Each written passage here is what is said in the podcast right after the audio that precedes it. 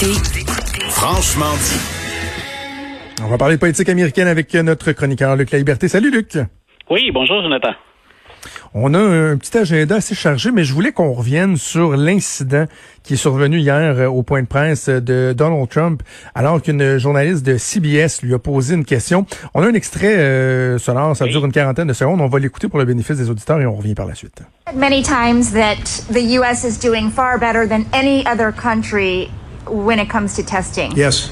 Why is this a global competition to you if every day Americans are still losing their lives and we're still seeing more cases every day? Well, they're losing their lives everywhere in the world. And maybe that's a question you should ask China. Don't ask me, ask China that question, okay? When you ask them that question, you may get a very unusual answer. Yes, behind you, please. What, sir, why are you saying that to me specifically? I'm telling you. I'm not saying it specifically to anybody. I'm saying it to anybody that would ask a nasty question That's like not that. a na- like it's not a nasty Please go ahead. The young lady in the back, please. I just wanted to let my colleague Okay. but can I ask you a Ladies and question? gentlemen, thank you very much. Appreciate it. Là, ce qui s'est passé, dans le fond, c'est qu'étant donné que euh, Wei Zhejiang, euh, la journaliste de CBS, voulait demander au président pourquoi vous me dites ça, est-ce que c'est parce que euh, je, suis d'origine d'origine chinoise ou en tout cas là, des, des traits asiatiques? La, la journaliste de CNN lui a laissé sa place. Donc là, Trump a voulu la punir. Finalement, il a mis fin au point de presse. C'est ce qui s'est passé hier. Ça a fini un peu dans, dans la cohue. Je, je te pose la question suivante, Luc. Il y a des gens qui vont dire, ouais, c'est à la limite raciste, mais il y en a d'autres qui vont dire, écoutez, c'est quand même pas la première fois que Donald Trump se tourne tout le temps vers la Chine, puis dit, euh, demander à la Chine, allez voir la Chine, c'est de la faute de la Chine, la Chine va devoir rendre des comptes. Comment toi, t'as interprété ça, cet incident-là hier? C'est-à-dire que je suis pas certain que ce soit dirigé à cette journaliste-là en raison de- des, des traits asiatiques, mais Ouais. je pense que le président, dans ses points de presse, continue de mentir ou d'entretenir le doute.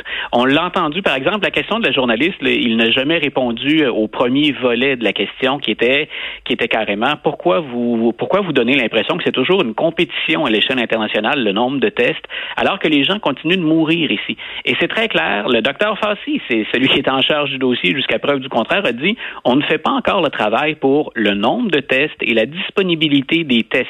C'est d'ailleurs ce qu'il va dire aujourd'hui s'il n'est pas déjà en train de le faire devant le Sénat. Donc, le président fait une fois de plus une diversion. Est-ce qu'elle est subtile? D'autres, euh, plein de politiciens font de la, diversion ou répondent pas directement à une question. Mais dans ce cas-ci, la, la stratégie, elle est très, très claire. Je ne veux pas répondre à ça. Je veux pas être confronté euh, à l'étendue des dommages et des problèmes qu'on a aux États-Unis parce que ça va pas dans le sens de ce que je veux mettre en place. Et il détourne tout de suite l'attention vers la Chine. Et effectivement, il a raison. La, la- Chine pourra pas montrer patte blanche complètement à la fin. On vient de reconnaître d'ailleurs un certain nombre d'erreurs, pas toutes, euh, puis peut-être pas celles qu'on souhaiterait que la Chine reconnaisse. Mais bien entendu que la Chine va avoir à répondre de ça. Ça n'empêche pas que c'est tout à fait légitime de relancer le président sur est-ce que nos efforts sont à la hauteur, est-ce que ça porte des fruits, est-ce que c'est bien sage de rouvrir l'économie ou de procéder à un déconfinement? C'est en plein le genre de questions qu'on pose ici à François Legault, à M. Arruda. Puis on voit de plus en plus d'ailleurs que les, questions, euh, comme on avance en terrain inconnu, ben pour M. Legault et M. Arruda, ça devient de plus en plus difficile aussi de répondre à tout le monde dans toutes les régions. Donc on peut imaginer ce que ça représente pour 50 États pour le président américain, mais dans son cas, lui, la stratégie est claire. Je ne réponds pas, je mens, puis je vous redirige vers la Chine. Mais c'est c'est grossier comme façon de mener un, un point de presse. Et quand le, quand le président tente d'offrir des réponses pour rassurer la population, ben on lui reproche encore, hélas, puis pourtant il paie le prix dans les sondages, de diviser la population. Est-ce qu'il a un message rassembleur? En tout cas, face aux médias, hier, c'était très clair que ça n'avait absolument rien de rassembleur. Les médias s'entendaient, tu l'as dit. Hein, on, on voulait que la journaliste aille au fond de cette question-là. Puis euh, on imagine, ils sont pas nombreux hein, dans les salles de point de presse, et nombreuses.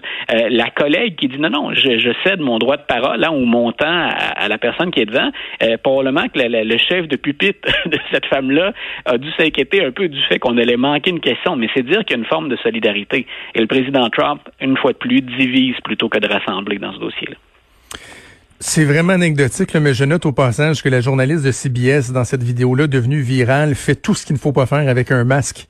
Euh, de procédure en mettant, en tenant le masque avec sa main, toi, direct sur le masque.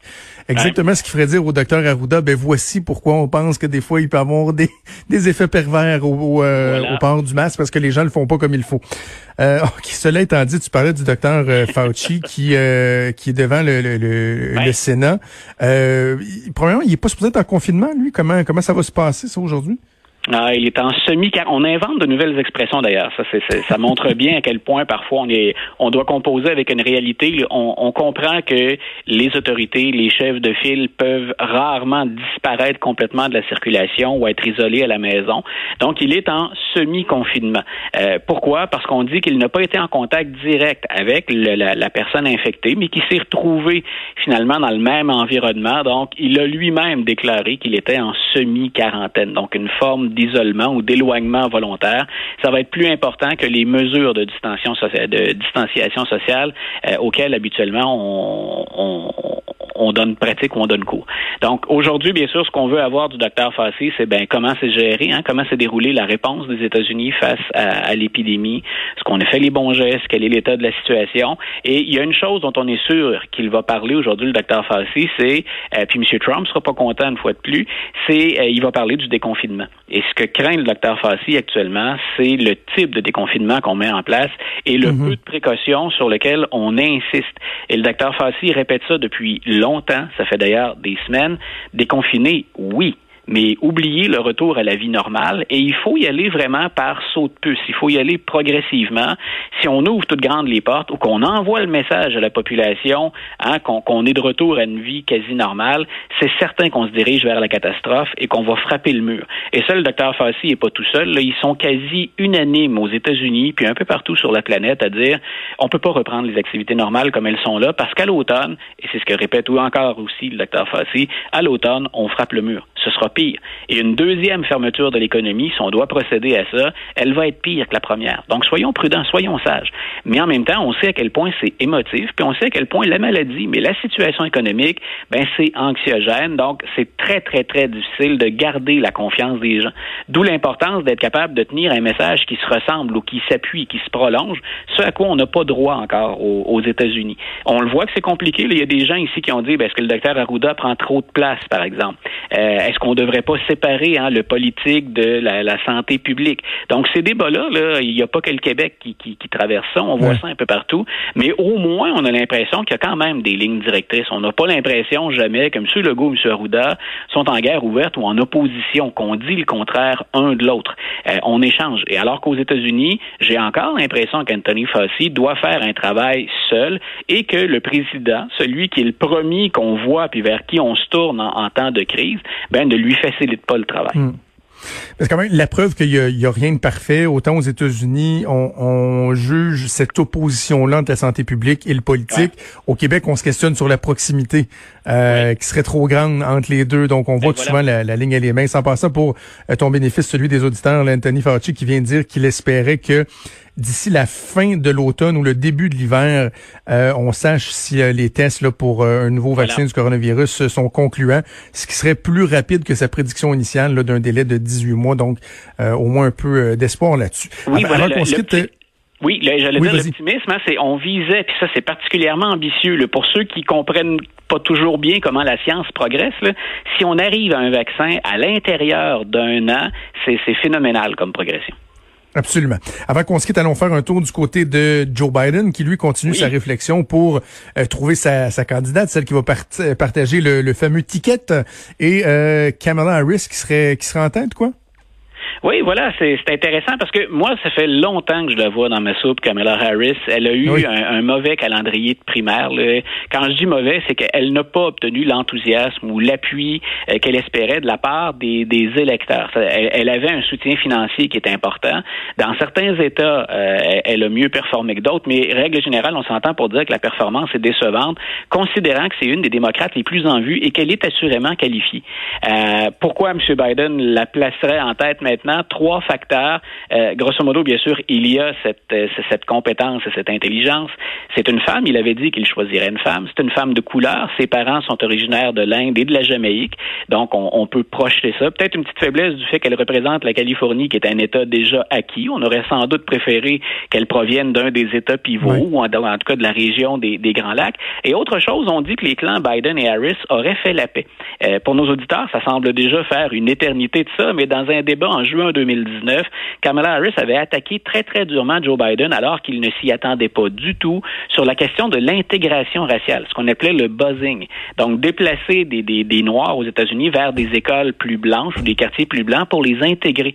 Donc, c'était la fin de la ségrégation raciale. Donc, euh, elle avait attaqué l'héritage de Joe Biden là-dessus. Il paraît que M. Biden ne l'avait pas pris, mais alors là, pas du tout. Lui, d'ailleurs, dont l'électorat noir est, est, presque acquis, puis euh, il y tient. Donc, il, il semble qu'on ait fait la paix. Et que ce qu'on soit en train de faire, si bien sûr ce sont des rumeurs pendant, parmi tant d'autres, si elles sont fondées, Mme Harris est en train de négocier finalement sa position. C'est-à-dire qu'elle ne tient pas absolument à être vice-présidente des États-Unis, mais si M. Biden est prêt à lui laisser une certaine marge de manœuvre, ben, ça pourrait être un beau tremplin pour elle. Surtout que M. Biden, ben, il a déjà 78 ans. Euh, ouais. On pense qu'il pourrait très bien ne faire qu'un seul mandat. Ce serait, euh, ça placerait Mme Harris dans une très très belle position pour se présenter et éventuellement peut-être devenir la première femme à la tête des États-Unis. Très intéressant. On va suivre ça euh, ensemble au cours euh, des prochaines semaines. Merci, Luc. On se reparle euh, vendredi, nous. Bonne semaine. Vendredi. Une bonne journée. Bonne semaine. Parfait. Salut. Vous écoutez Franchement dit.